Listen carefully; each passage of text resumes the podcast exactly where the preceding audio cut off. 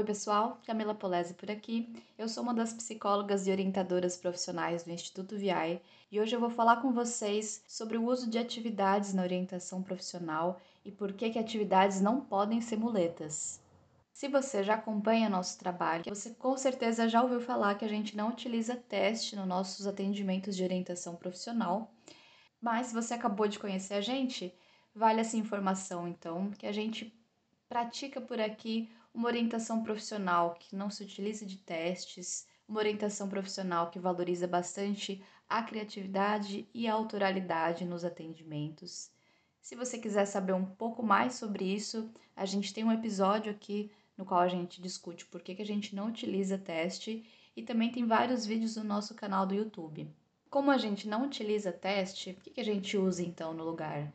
A gente lança mão de diversas ferramentas e diversas atividades, das mais tradicionais e conhecidas da orientação profissional até as mais inovadoras ou singulares.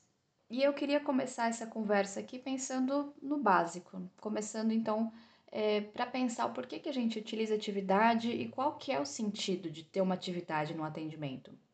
Quando o nosso público procura a gente para atendimento, geralmente vem com essa demanda já inicial de aplicação de teste vocacional.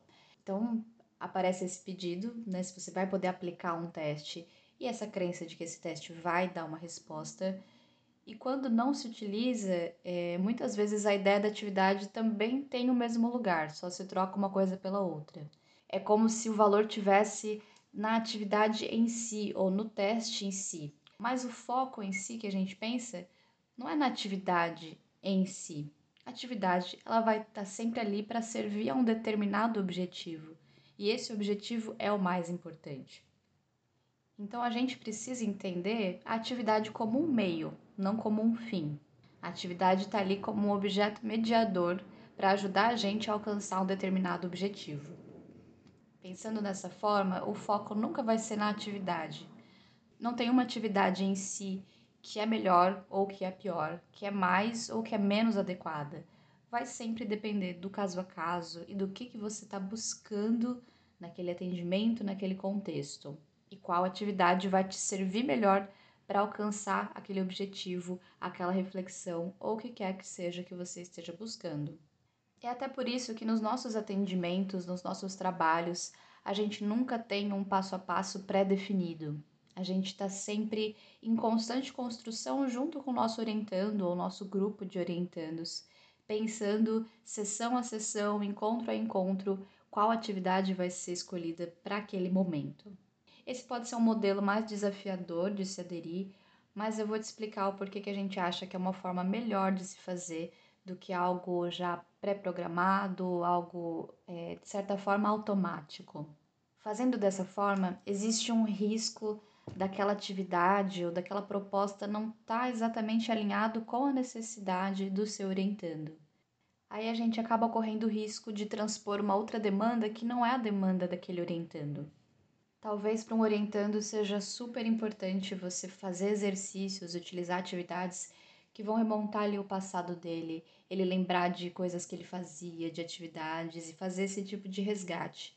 Mas talvez para outros propor esse tipo de exercício vai levar para um lugar que não é positivo para a orientação profissional e talvez não esteja alinhado com a demanda daquele caso especificamente. Um segundo ponto que eu penso que é importante a gente sempre se questionar. Eu estou utilizando essa atividade porque o meu orientando precisa, porque vai ajudar o meu orientando em algum aspecto, ou é por minha causa? Porque eu estou acostumada com essa atividade, ou porque eu acho essa atividade legal, ou até mesmo porque alguém me disse que essa atividade ela é boa, ou eu aprendi em algum lugar que é dessa forma que é feito.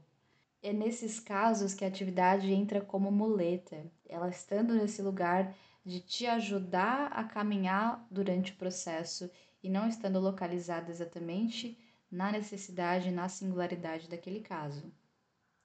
E um terceiro ponto que eu fico pensando, a gente discute muito hoje em dia sobre inteligência artificial. E aí vem essa discussão de será que vai pegar nosso emprego, será que vai ocupar nosso lugar, o que, que ela vai poder fazer e o que, que é característico nosso. E eu acho que essa é uma discussão importante para a gente pensar no sentido do nosso trabalho e na maneira como a gente faz o nosso trabalho. Se a gente só reproduz técnicas, a chance da inteligência artificial se apropriar disso e reproduzir isso no nosso lugar é muito grande. Talvez ela faça até de uma forma mais eficiente do que a gente. Então, eu penso que o nosso diferencial tem que estar em outro lugar, tem que estar na nossa leitura do caso, nessa apropriação dessa singularidade da nossa forma de fazer, da nossa leitura do nosso orientando. Se a gente tem um processo que se apoia nesses princípios, grandes chances da gente não ser simplesmente substituído, porque a gente não vai estar já atuando como uma máquina. Faz sentido para vocês?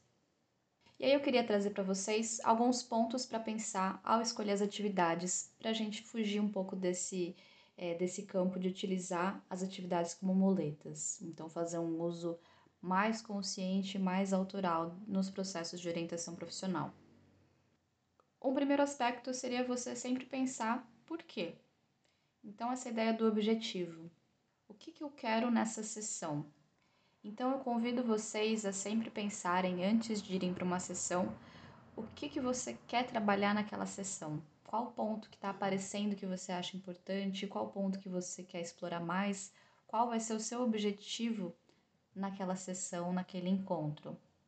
Tendo isso em mente, aí você parte para pensar: bom, qual atividade pode me ajudar mais a chegar nesse objetivo? Qual atividade vai mediar melhor essa reflexão que eu estou querendo propor, essa investigação que eu estou querendo propor. É até nessas horas que cabe a criatividade, porque você pode pensar o que você quer e pode encontrar em alguma atividade bem tradicional o, o meio para você refletir sobre isso com o seu orientando, ou talvez não surja nenhuma ideia ou nenhuma atividade que você já conheça, e aí é a oportunidade de você criar algo novo, uma proposta diferente. O segundo ponto tem a ver com o como. E essa que eu acho a parte mais interessante dos trabalhos de orientação profissional, que é a parte de explorar essa atividade. Né? Como eu disse, a atividade em si, é, ela não diz muita coisa, mas é na medida em que a gente vai é, investigando, explorando, que a gente consegue trazer o máximo daquela reflexão, daquela atividade. Então a importância está mais nesse como a gente vai manejar essa atividade e pensar em como essa pessoa fez ou se envolveu com essa atividade, no sentido de tentar entender quais foram as reflexões que essa pessoa fez a partir da atividade proposta. Quais foram as partes mais difíceis para ela, talvez quais foram mais fáceis.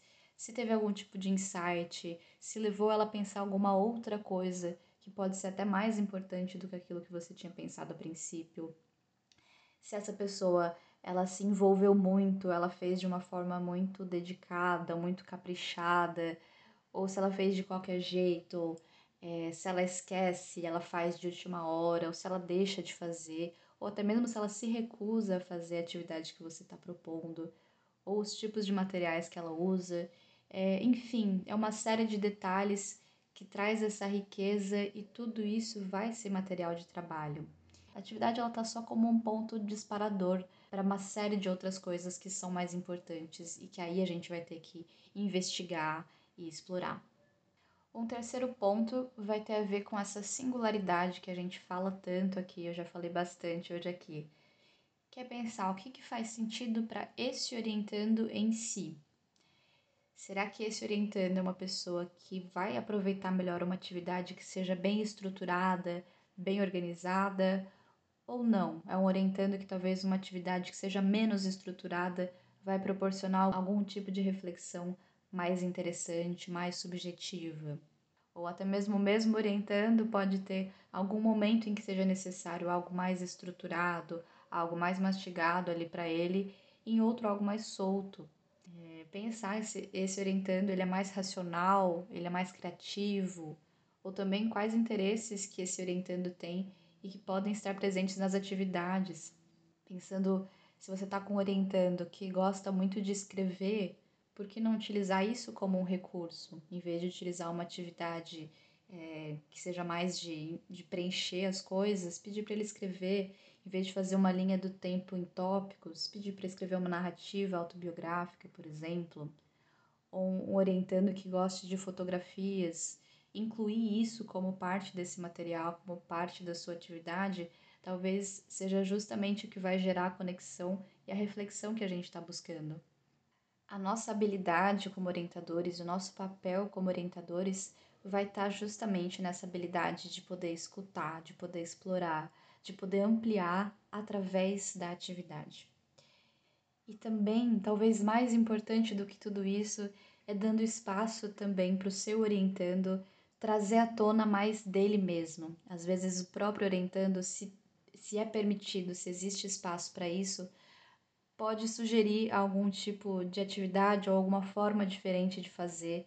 É, ele pode subverter aquilo que você propõe, e isso pode ser mais legal, mais interessante, mais significativo para esse orientando. Então, eu já vivi algumas vezes esse tipo de situação, onde eu pedi alguma coisa e o orientando foi lá e fez mais, foi por um outro caminho.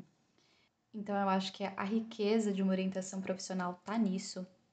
A gente não fala só de criatividade como, como um recurso estético, né? De ser diferente, de ser legal, mas de justamente poder trazer à tona coisas que são mais significativas. E esse é um valor muito importante para a gente. Espero que esse papo todo tenha feito sentido para vocês. Depois comentem com a gente se vocês concordam, não concordam, vocês já vivenciaram no trabalho de vocês que traz à tona essa singularidade, essa autoralidade. A gente gosta muito dessas trocas. Então vamos continuar conversando esse assunto por aqui e a gente se vê numa próxima.